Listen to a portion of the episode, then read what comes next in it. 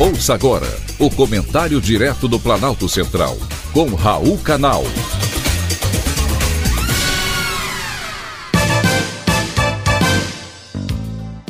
Queridos ouvintes e atentos escutantes, assunto de hoje: Lula mente mais uma vez.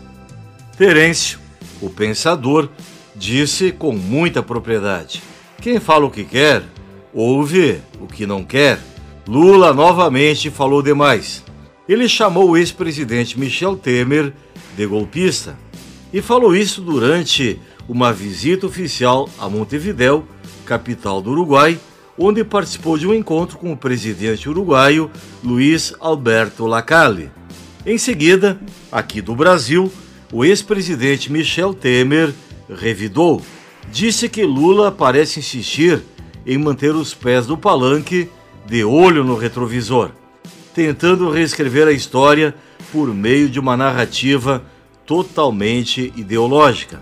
Além de imodesto, Lula novamente faltou com a verdade. E não foi apenas no Uruguai. Em viagem anterior à Argentina, Lula afirmou que o impeachment de Dilma Rousseff foi um golpe de Estado e que depois da saída de Dilma, o Brasil entrou em um retrocesso inimaginável. Lula disse ainda que herdou um país semi-destruído e afirmou que o governo dele viveu o melhor período na América do Sul, tanto em crescimento econômico como também em geração de emprego. Porém que agora vivemos uma década diferente. A única coisa diferente do governo dele foi o fim da roubalheira institucional.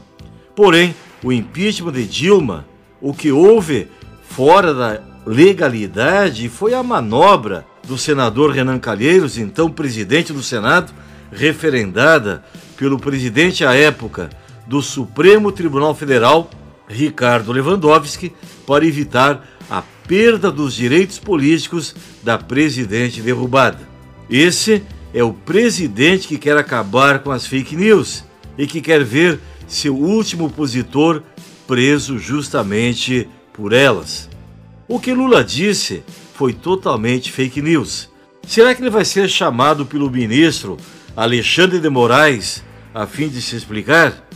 Ainda na Argentina, Lula lembrou a época em que esteve na Polícia Federal, porém não explicou as razões de sua permanência no local por longos 580 dias, somente libertado pela canetada de seu afilhado, ministro Edson Fachin, após ter sido condenado em todas as instâncias do Poder Judiciário.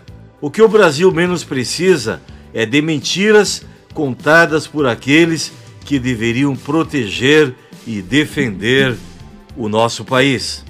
Foi um privilégio, mais uma vez, ter conversado com você.